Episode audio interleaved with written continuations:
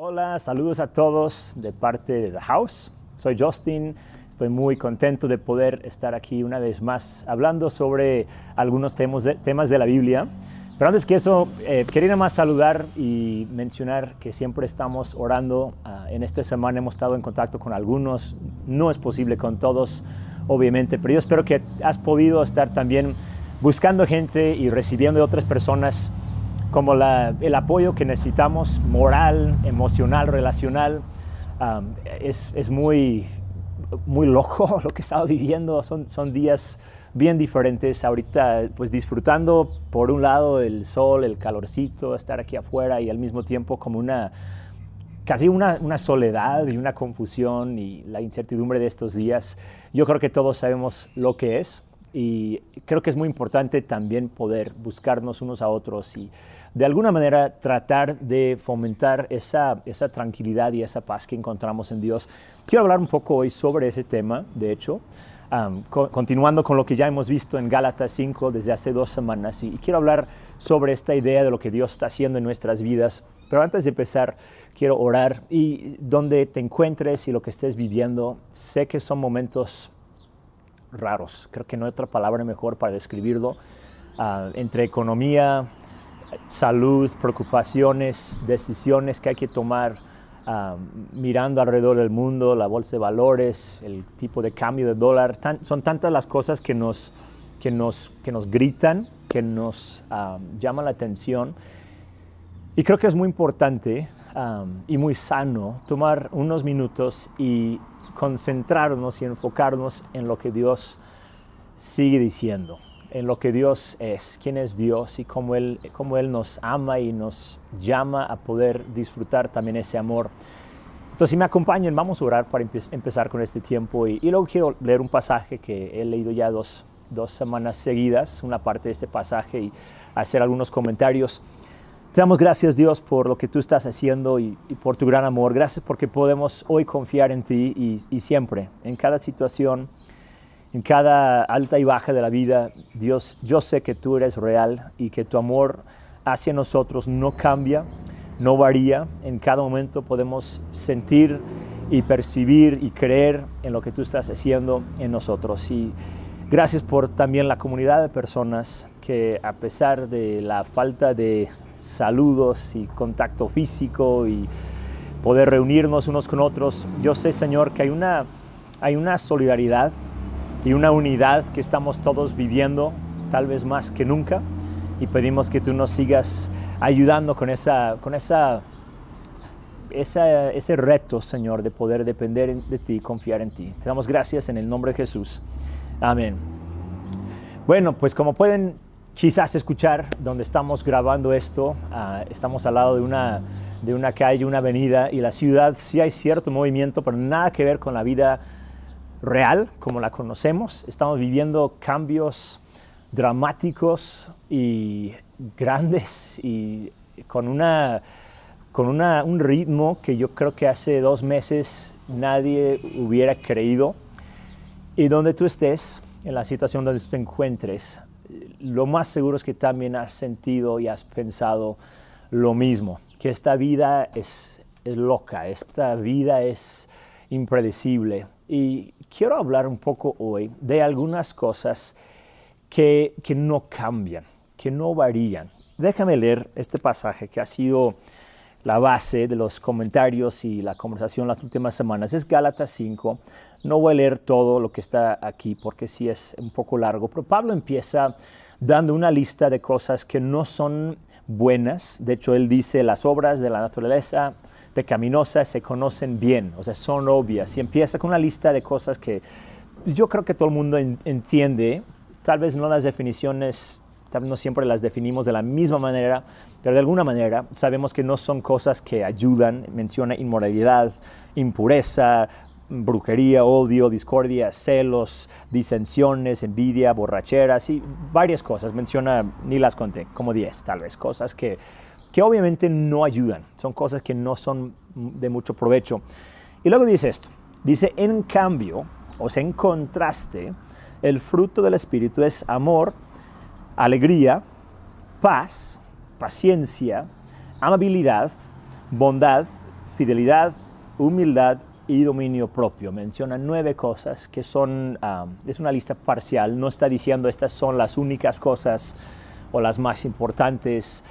está diciendo esto es algo que ilustra lo que el Espíritu Santo hace en nosotros. Y termina diciendo no hay ley que condene estas cosas. Y, no leí el pasaje completo, pero aquí en, entre versículos 16 y 25 menciona la palabra espíritu como unas 10 veces. Es de hecho el tema de este pasaje, es el resultado de una vida que ha, estado en contacto o que está, que está llena del Espíritu de Dios. Una vida donde, donde la presencia de Dios se ve. Y está diciendo que lo que se ve son estas cosas. Entonces el tema no es ah, la fuerza humana, no es una santidad externa, no está diciendo que estas son nueve cosas que tenemos que hacer para que Dios nos ame o para poder cumplir con alguna expectativa espiritual o religiosa.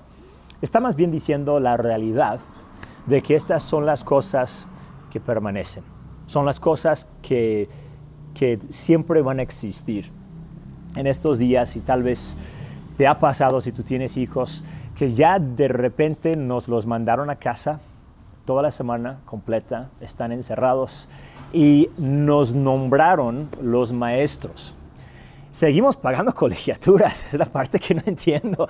Ah, seguimos en lo mismo en cuanto a expectativas económicas, pero de alguna manera ya nos nombraron profesores, maestros didácticos en nuestras propias casas y la locura es real y hasta hay memes que lo comprueban. Mi hermano me mandó uno apenas donde dice el homeschool, me lo mandó en inglés, el estudiar en casa dice va súper bien.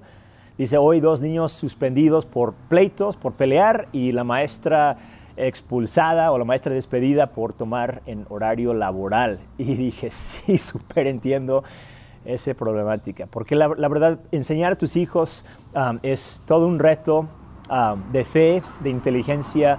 Yo no sé qué hicieron, entre mi infancia y el día de hoy, pero de repente las matemáticas han cambiado. No sé si se han fijado, ya no son las mismas, o sea, el total es lo mismo, el, el, resultado, la respuesta, pero los pasos a seguir para que termines diciendo 2 más 2 son 4 ya no es lo mismo que antes, ya tienen otras, otros sistemas, otro vocabulario. Entonces, como papás es el reto de aprender para enseñar el reto de fingir que sabemos que estamos diciendo. no sé si te has encontrado diciendo en voz baja, no te preocupes hijo, jamás en la vida lo vas a necesitar, como que una confesión. son cosas que, que no esperábamos tener que hacer nunca jamás, el tener que enseñar a nuestros hijos en casa. Y mencioné la semana pasada la famosa flauta, que ya la clase de música es en casa. Es una serie de sucesos entre comedia y miseria, no sé cuál de los dos, el, tener que avanzar en la trayectoria de, este, educativa de nuestros hijos. Entonces, donde te encuentres, estamos orando por ti y tú ora por nosotros. Creo que es el reto que tenemos en común. Pero algo que podemos notar en este proceso es que aunque las estrategias han cambiado y los libros de texto han cambiado y el vocabulario ha cambiado, con respecto al tema académico. Sigue habiendo matemáticas, ciencia, arte, historia, música. O sea, hay cosas que no cambian. La información eh, de alguna manera varía, el énfasis cambia, pero hay cosas que no se modifican nunca, cosas que nuestros hijos tienen que saber, que nosotros ya sabemos en teoría, ya aprendimos en un tiempo, por lo menos, son, son temas que sabemos que siguen siendo importantes y tal vez tal vez nuestros hijos van a regresar a la escuela y los maestros se van a quejar porque los enseñamos a nuestra manera, pero aprendieron, van a haber aprendido lo que es la esencia, creemos, de, eso, de esos temas. yo veo este pasaje y veo algo parecido. Veo que Dios no entra, Pablo no entra en detalles, um, en, aplicar esto a la vida real con, así con, leyes y con reglas y con exigencias. Más bien nos presenta temas. Es como si estuviera diciendo, las cosas más importantes en el mundo académico son matemáticas y ciencias y arte, historia. Está diciendo en el mundo espiritual, o tal vez mejor dicho, en el mundo relacional. Y las dos cosas están súper conectadas. De hecho, cuando le preguntaron a Jesús, y este pasaje es, yo creo que es muy conocido, pero hay que, hay que entenderlo bien, porque llegaron con Jesús diciendo, Jesús, y, le quieren hacer trampa, de hecho, querían hacer de caer en, no sé, blasfemar la ley o decir algo incorrecto. Le preguntaron, Jesús, si tú tuvieras que resumir toda la ley, todas las reglas, todas las expectativas de Dios plasmadas en las escrituras, ¿cuál sería la más importante? Y Jesús respondió, hijos son dos, el amar a Dios y el amar a tu prójimo. Y con esa respuesta tan sencilla, los dejó sin palabras. Los que le querían hacer caer en trampa no pudieron responder, más bien tuvieron que admitir, decir, sí, tienes razón. Toda la ley se resume en estas dos cosas, amar a Dios y amar a nuestro prójimo. Amar a Dios es relativamente fácil.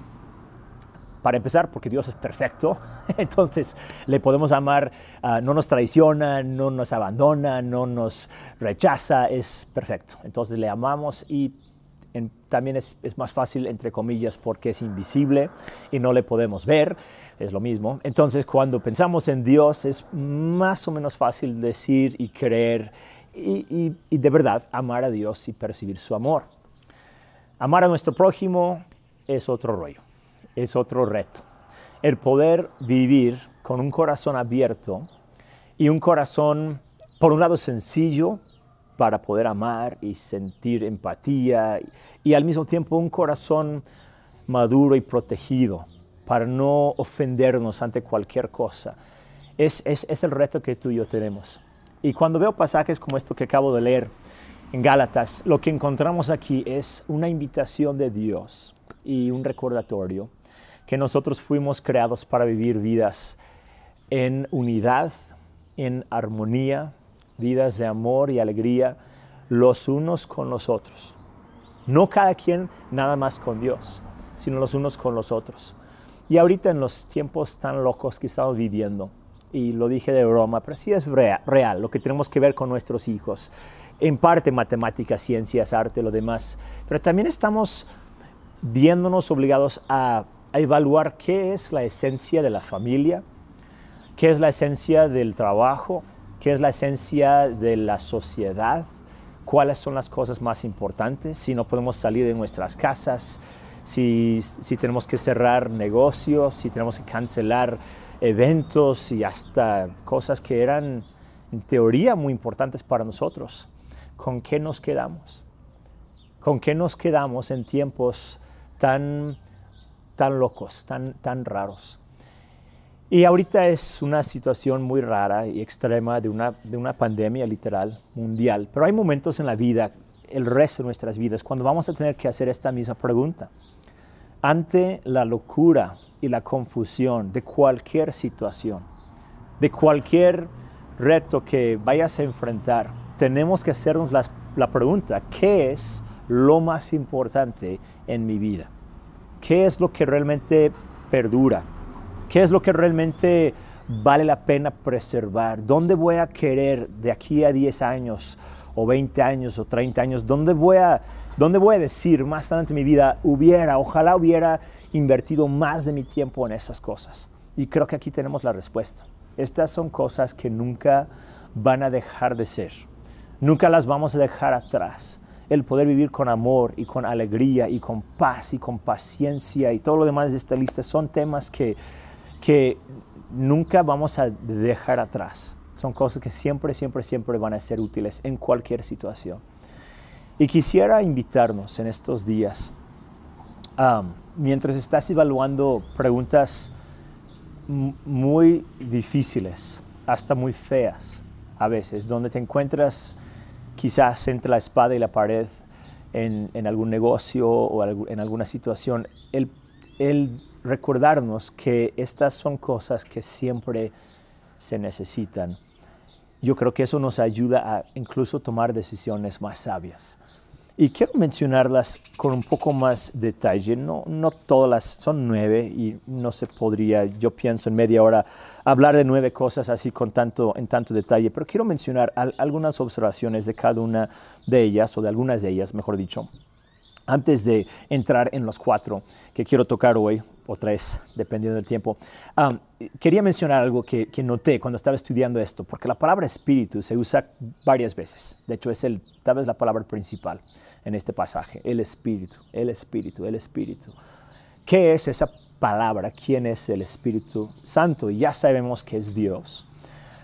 pero esta palabra en el griego es la palabra neuma, es una palabra que significa espíritu y también significa suspiro o aliento y también significa viento.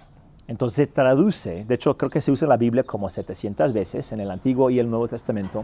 En el Nuevo es neuma, en el Antiguo Testamento es la palabra ruach, como con una garganta.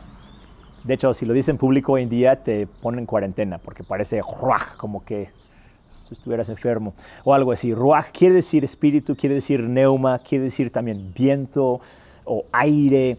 Habla de, del aire que nosotros respiramos, el aire que también sopla, y es también el Espíritu Santo. Ahora, para nada está diciendo que el Espíritu Santo es algo místico, algo, algo nada más como el oxígeno, como el aire que va moviéndose por los árboles. No, sí se puede traducir de diferentes formas. Sin embargo, hay muchos lugares en la, en la Biblia, digo, donde la palabra neuma o la palabra ruach ni siquiera sabemos bien si está diciendo el espíritu de una persona como su ser interior o se está hablando del Espíritu de Dios.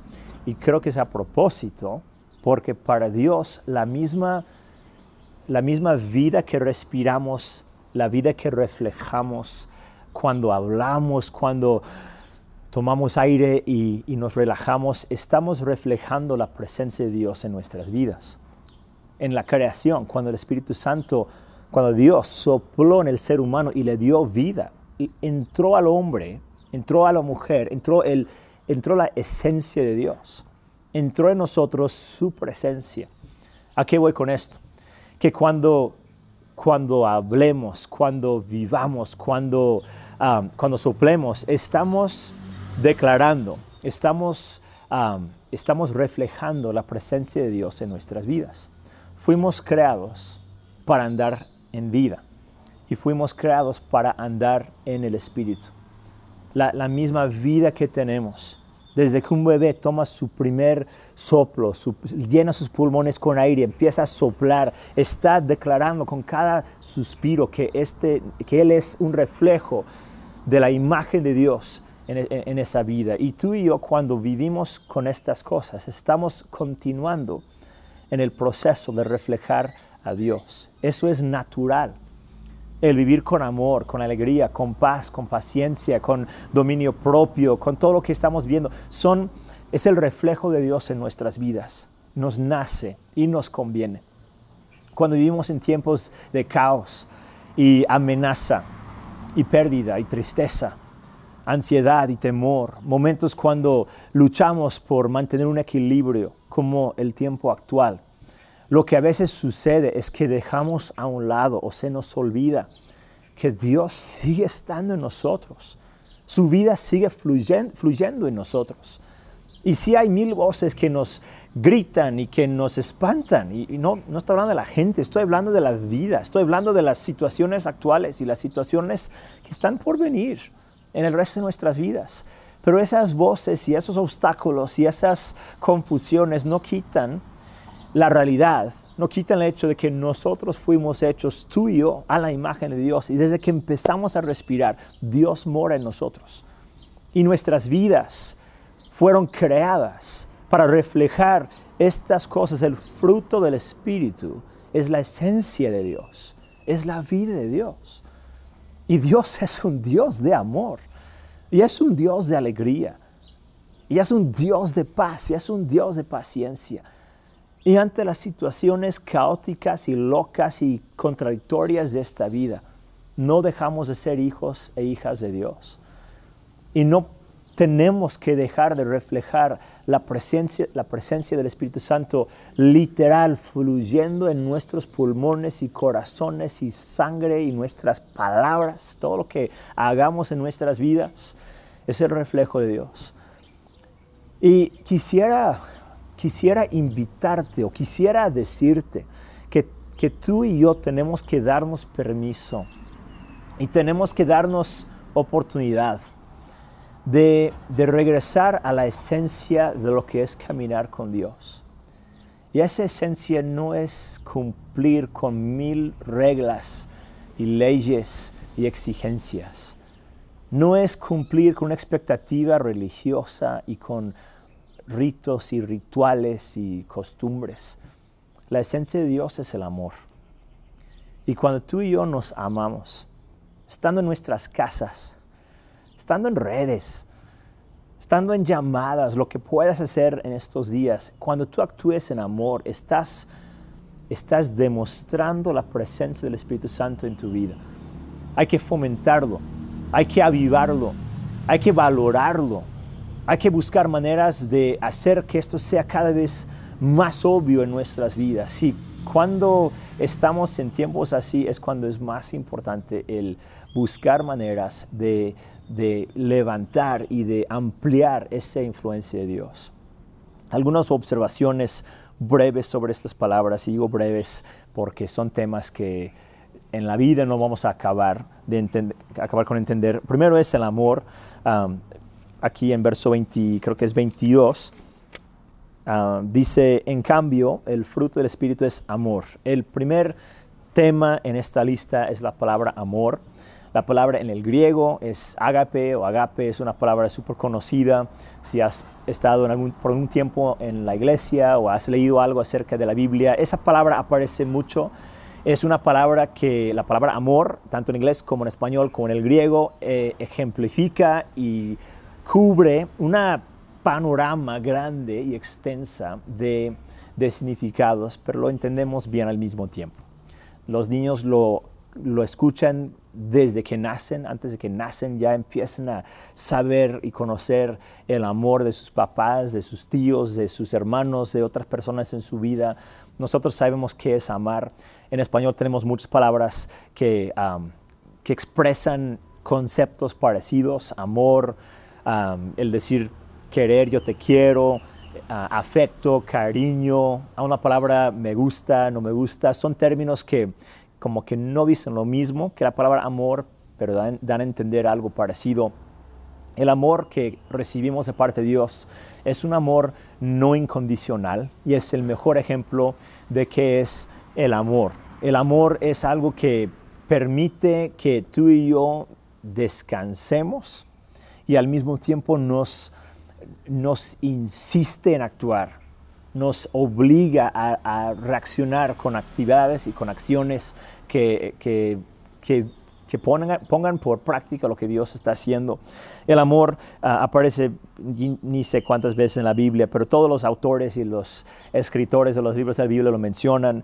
algunos de los más famosos en 1 Corintios. Estoy riéndome porque escribí 1 Corintios 13, 13 y literal dice 1 de coronavirus. Yo ni sé cómo apareció. 1 de coronavirus 13, 13, por si querías saber ese libro, el autocorrector diabólico. 1 Corintios 13, 13 es súper famoso este capítulo. Si tienes chance de leerlo, no puedo dejar de reírme por ese error de dedo. Um, dice, ahora permanecen la fe, la esperanza, el amor estos tres, pero el mayor de ellos es el amor. Y esa palabra lo escuchamos tan seguido que luego ni siquiera lo entendemos. Palabras como que yo te quiero, yo no sé, te admiro, te adoro, lo que sea, son palabras tan cursi en un sentido que a veces ni los entendemos bien, pero son palabras que demuestran una realidad sencilla y una realidad que encapsula toda la vida que tenemos en Dios. Yo recuerdo hace ya muchos años, hay una, ah, bueno, todos lo sabemos, que, las etapas de ir enamorándote de alguien son varias, pero empiezas como que nada más mirando a alguien como que te empieza a gustar un poco su forma de ser, su tono de voz, su forma de actuar, este, lo físico, lo emocional, lo que sea, y empiezas a decir después de un tiempo, ella me gusta, ¿no? Y pasa el tiempo, pasa el tiempo, pasa más tiempo y llega el momento que dices, le amo, y a ella mismo te amo, ¿no? O, él en su caso, si eres mujer. Entonces, te amo es como el nivel máximo, pero empieza con esa etapa de que me gustas o te gusto. Y recuerdo hace unos años aprendiendo esa palabra en español. la conocía porque se usa siempre. Me gusta, etcétera, me gusta algo, me gusta comer, me gusta correr, lo que sea. Pero en inglés es diferente. En inglés, para los que hablan inglés también, la palabra like es el equivalente a la palabra gustarse, pero al mismo tiempo es el opuesto. Entonces, yo puedo decir en inglés, I love you, y en español es yo te amo. Es lo mismo. Pero en inglés yo puedo decir I like you, que se escucha como I love you, la misma construcción, sujeto, verbo, objeto directo. Y en español, por si querías saber, y en español no es lo mismo, es lo opuesto. Yo te amo, está súper fácil. Pero si quieres decir que esa palabra gustar, no puedes decir yo te gusto, tienes que decir tú, tú me gustas. Yo sé que mucha gente no lo piensa nunca, pero para un pobre gringo, cuando yo tenía como 14 años, entendiendo eso, cómo me traumó y más porque mis amigos me lo hacían a propósito. Y había una chica, recuerdo una vez que, a ver si lo digo bien, que yo le gustaba. A mí me chocaba, me caía súper gordo, pero yo le gustaba a ella. Entonces mi amigo, nada amigo, me insistió, oye Justin, ¿te gusta? Y yo entendí con eso que si la quería y le dije que sí o que no, ya ni recuerdo. El chiste es que me hice bolas y él muerto, muerto de la risa por como media hora, torturándome con esa, con esa, con esa palabra, ¿no? que si me gustaba, que si si yo le gustaba. Y hasta la fecha nos hacemos bolas los que aprendimos español de grandes.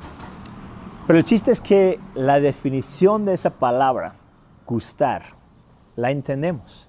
Es como que me agrada, siento algo en mí, hay algo de ella o de alguna cosa que me hace sentir gusto, es obvio, o placer, o, de agrado, es de agrado para mí.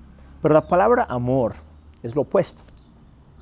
¿Por qué? Porque la palabra amor es una palabra no egoísta. Si yo digo, esa cosa me gusta, o el aguacate no me gusta, como siempre digo. Estoy diciendo que esa cosa tiene cierto efecto en mí, pero el amor es todo lo contrario. El amor es una decisión propia de extenderme hacia alguien más. Es una acción, es activa, es algo um, no egoísta, es algo que empieza en mí, pero es dirigida hacia otra persona. Y lo que el Espíritu Santo produce en nosotros es esa, es esa realidad. En vez de enfocarnos en nosotros, en vez de decir qué me agrada, qué me gusta, qué me hace sentir bien, el amor es dónde puedo yo invertir mi vida, hacia qué puedo dirigir mi afecto, a quién puedo dar yo algo de lo que tengo. Yo sé que también muchas veces el amor lo volvemos muy egoísta. Pensamos que el amor es lo que me satisface, pero en su definición y en su uso con Dios es realmente una eh, una expresión del corazón de Dios no egoísta, enfocado en nosotros. Y ese amor que tú y yo tenemos en Dios es un amor que también lo podemos compartir con otras personas. Es un amor que cubre los defectos de los demás. Es un amor que nos permite perdonar más fácilmente. Es un amor que en todo momento nos inspira y nos sana y nos ayuda a ver la gente con, otras, con otros ojos, con otra perspectiva.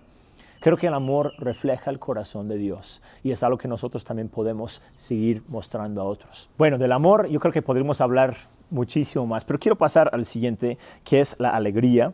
Um, aquí dice en algunas traducciones gozo, en otras, en otras versiones dice alegría. Creo que es un tema que um, que en estos tiempos necesitamos escuchar más que nunca. Tal vez la palabra amor es una palabra que en, en cuanto a al, cristianismo, en cuanto a la Biblia y en cuanto a Dios, se usa mucho. Sabemos, como yo dije, ¿no? que debemos de amar a Dios y a nuestro prójimo. Pero la alegría es una palabra que no se, no se escucha tanto, o la felicidad, o el gozo, ¿no? Como que llegamos incluso a pensar, y yo espero que esta idea ya, ya la gente lo está dejando atrás, pero muchas veces llegamos a pensar que la religión está peleada con el disfrutar la vida, que Dios está en contra de la felicidad. Mucha gente cuando piensa en iglesia o en Biblia, la Biblia, o piensa en la religión o lo que sea, la santidad, luego, luego lo que se imagina es algo solemne, es algo frío, es algo, no sé, como muy de miedo, de temor. Dios no es así. Y el Espíritu Santo, aquí, la segunda cosa que encontramos en esta lista, después del amor, es, es, una, es un corazón alegre. Y, literal, la palabra significa alegría, significa de hecho emoción de gran gozo y placer. Gran gozo y placer. Cuando tú te conectas con Dios, y, lo, digo en momentos de tristeza y en momentos de, de, ansiedad y en momentos cuando ni siquiera sabemos en una semana o en un mes o en un año cómo va a estar este mundo, pero cuando te conectas con Dios, sientes algo, recibes algo en tus emociones y en tu mente y en tu espíritu. Y esa, esa cosa que sentimos, no solamente amor, sino también un sentimiento de gozo y alegría. Creo que esa palabra, estaba tratando de, pensar cómo se podría como que definir, um, y lo primero que pensé es en, en, en los memes, que hoy en día son de moda y nos fascinan y nos encantan a todos. Y algo que me fascina es que cuando estamos en momentos tan locos y tan dramáticos y tan serios como la situación actual, lo primerito que la gente hace es empezar a crear memes y enviarlos por todos lados. Es, es una cosa que, que nos fascina y creo que ilustra la importancia de la alegría. Creo que es falta de respeto a veces, es algo raro a veces. Yo sé que se pasa de lanza a la gente a veces, pero sabes, demuestra la importancia del ser humano de disfrutar aún las situaciones más locas que enfrentamos creo que Dios mismo se ríe con algunos de esos memes que la gente empieza a sacar. Es impresionante la creatividad de este mundo. Estamos comentando, um, de hecho Alfredo y yo, él está detrás de la cámara, nunca aparece, siempre me pone a mí, pero él está aquí atrás sonriendo. Estamos platicando, de hecho, de los memes que desde España salen, desde Estados Unidos, desde Europa. Lo que estamos viviendo es mundial. Entonces todo el mundo está opinando y en memes, ¿no? De, de lo que se está viviendo. Y es, es algo de verdad creo que refleja la alegría que el ser humano encuentra en momentos complicados. No estoy diciendo que cada meme viene de Dios, hay algunos que tienen cosas raras, ya lo sé, no me vayan a criticar este, para nada, pero yo creo que esa, esa tendencia, ese humor hasta negro, a veces no sarcástico, estamos buscando el bien en situaciones difíciles. Así es Dios. Así es Dios, así es el Espíritu Santo. Cuando estás pasando por algo difícil, puede haber alegría, puede haber una reacción de gozo, viendo el lado positivo, el lado chistoso incluso de la situación que estás enfrentando. Así funciona la alegría que viene de parte de Dios. No es algo que viene de la situación en sí, pero tampoco es algo que lo ignora que lo deja a un lado. Estamos tomando en cuenta esa alegría que viene de parte de Dios. Cuando tú y yo nos reímos y, nos abrazamos y buscamos pretextos para reír, estamos, estamos declarando y estamos afirmando que Dios es más grande que lo que estamos viviendo y que la vida es más grande. Lo que estemos viviendo va a pasar. Esto no es para siempre. Y no estoy hablando solamente de una enfermedad o una situación económica en todo momento, en toda situación, podemos confiar y hasta, emocionalmente reaccionar con, con, risa, con alegría, con gozo, sabiendo que Dios es real, que Dios es fuerte, que Dios está con nosotros. Sus promesas no dejan de ser válidas. Su, su compromiso con nosotros es igual que siempre. Su, su, su plan para tu vida para mi vida no ha sido echado pedazos, no ha sido invalidado. por lo que estamos hoy en día viviendo o lo que algún día viviremos. Y entonces, por esa certeza, podemos reírnos, podemos disfrutar el proceso, podemos mirar alrededor y decir, yo no sé qué está sucediendo, pero yo sé Dios está en control y la risa es incluso un regalo de Dios para combatir el temor y la tristeza y las situaciones que a veces vivimos. Nos permite ya no tomarnos tal vez tan en serio o por lo menos no cargar con el mundo completo en nuestros hombros. Cada vez que tú decidas sonreír, cada vez que tú decidas eh, responder ante una situación con, afirmaciones positivas y alegres y el gozo que viene de Dios, estás, estás diciendo a las circunstancias que ellas no determinan tu estado, sino Dios. Que la vida alrededor, las circunstancias no van a decidir cómo vas a reaccionar, sino la realidad de la fe, la realidad de quién es Dios en nuestras vidas. Esta alegría que tú sientes no es falta de respeto, no es no estás diciendo que la vida no es real. Esa alegría es el resultado de un Dios actuando en tu vida. Y creo que más bien debemos inclinarnos hacia eso, debemos abrazarlo y recibirlo y, hacer que, funcione cada vez más. Quiero terminar con una tercera cosa, la tercera que viene en esta lista, y esa es la palabra paz. La palabra paz. Y esa palabra es también muy común, muy frecuente en la Biblia. Quería terminar con esto porque eh, vivimos ahora, estamos viviendo una etapa cuando se necesita, se necesita mucho. Necesitamos una paz que sobrepasa el entendimiento, como dice la Biblia, es decir, una paz que va más allá de la lógica. No es una paz que ignora la lógica, más bien es una paz que es capaz de mirar la situación actual y ver más allá. Y esa más allá es Dios. Esa más allá es la realidad de quién es Dios en nuestras vidas. Yo sé que hay cosas que no sabemos del futuro, del día de mañana. Y Jesús lo reconoció, Él lo dijo. Él dijo, hay cosas graves que van a suceder. Hay, toda una historia, no una historia, un futuro, mejor dicho, de, de sucesos, de eventos. Pero dijo a los discípulos, dijo, no se preocupen por el día de mañana. Piensen en el día de hoy. Y yo sé que no estaba diciendo cosas como no ahorrar o no planear, no está hablando de acciones, está hablando de preocupaciones. Porque una cosa es tomar pasos sabios pensando lógicamente y bíblicamente y con fe en el futuro. Pero otra cosa, otra cosa es dejarnos llevar por emociones, por ansiedades y por temores. Eso no nos ayuda. Eso no nos sirve, no nos permite pensar mejor, todo lo contrario, nos roba el enfoque y nos distrae incluso en, nuestra, en, nuestro cerebro. Ya ni siquiera podemos pensar bien porque estamos más bien pensando en mil cosas. Cuando pensamos en Dios, cuando pensamos en el Espíritu, debemos poder, poder recibir de Él un sentimiento de tranquilidad. No es solamente emoción, pero incluye emoción es una estabilidad interna. La palabra em, hebrea que se usaba mucho es la palabra shalom, una palabra muy muy famosa, muy conocida. Habla de bienestar en todos los sentidos. Es más que solamente paz como la ausencia de guerra, pero es una paz interna y es una paz que va más allá de lo, circunstancial o lo físico, lo tangible, es, es bienestar. Incluye lo físico y lo tangible, pero también incluye el ser interno, el espíritu que nosotros tenemos y somos.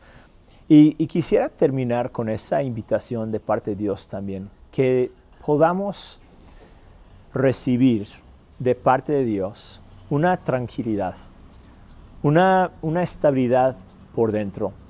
Y no sé por qué, pero empecé a pensar em, hoy, de hecho, en, en la historia de, de cómo empezó el maratón que se corre los maratones. La palabra maratón, de hecho, es, una ciudad griega, o lo era, donde se peleó una batalla muy famosa. Eso hace 2500 ah, años, si no, no, me recuerdo. Y recuerdo la historia, uh, mi, mi, maestra de ciencias sociales o algo nos la contó hace mucho tiempo, de un corredor que corrió de maratón a Atenas llevando las noticias de que en maratón se había ganado una batalla importante contra los persas, si no me recuerdo, pero como que esas personas, esos soldados, los enemigos, perdieron, los persas perdieron, pero ellos iban a, en sus barcos rodear una península y llegar a Atenas. Iban a lanzar contra ellos otra batalla. Entonces, un corredor en maratón le encargaron las noticias, aquí ganamos y vamos a ir en camino hacia Atenas por tierra. Avisa a los en Atenas, avisa a las personas ahí que no se den por vencido, que no se rindan, porque la victoria ya se ganó aquí.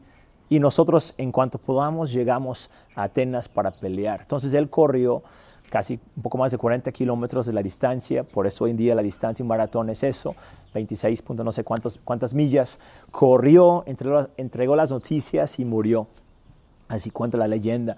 Pero entregó las noticias, ya ganamos, hay paz, la victoria se ganó, no se rindan ante la amenaza, porque la victoria ya es garantizada.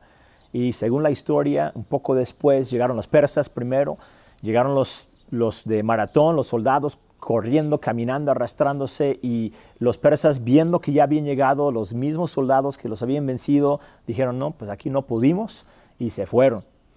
Quiero hablar a nuestras vidas hoy en día, porque la victoria ya se ganó.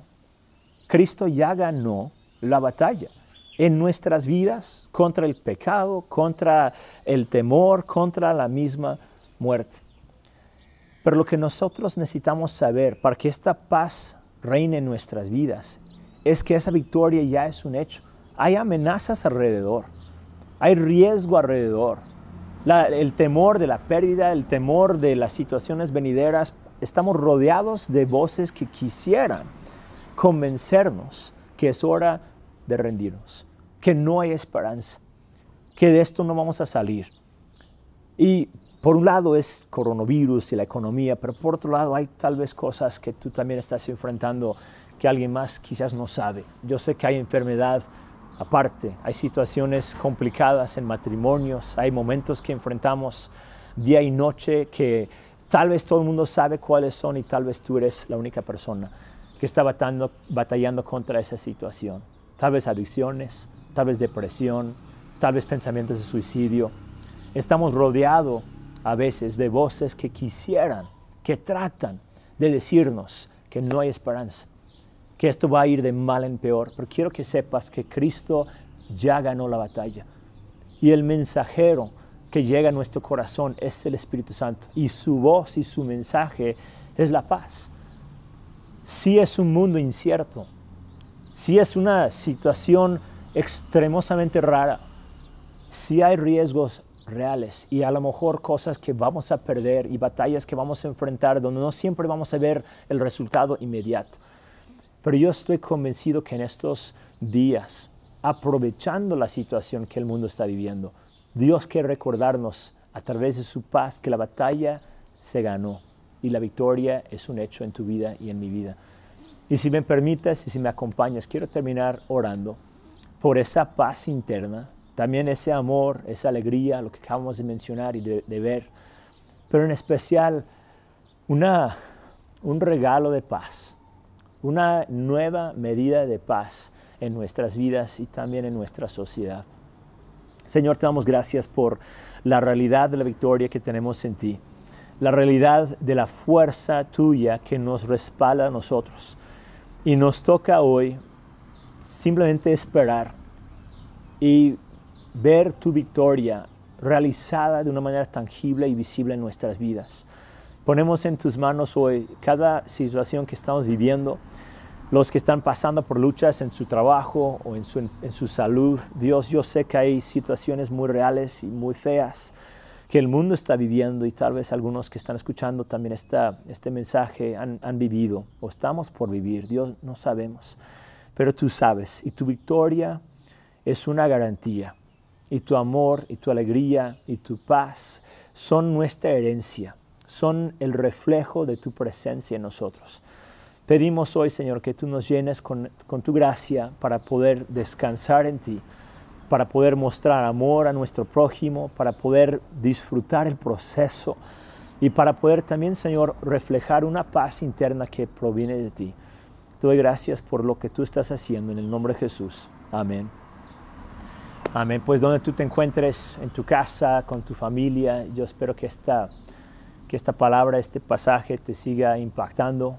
Cuando tengas chance de leer el resto, son, es una lista muy importante y hay muchas cosas más que yo sé que Dios está haciendo en nosotros. Y este, en cuanto a, pues, amor, en cuanto a nuestra forma de pensar, como dije al inicio, extrañamos un montón a todos de parte de mi esposa Ángela y mi familia y el equipo pastoral reciban un gran abrazo virtual, digital.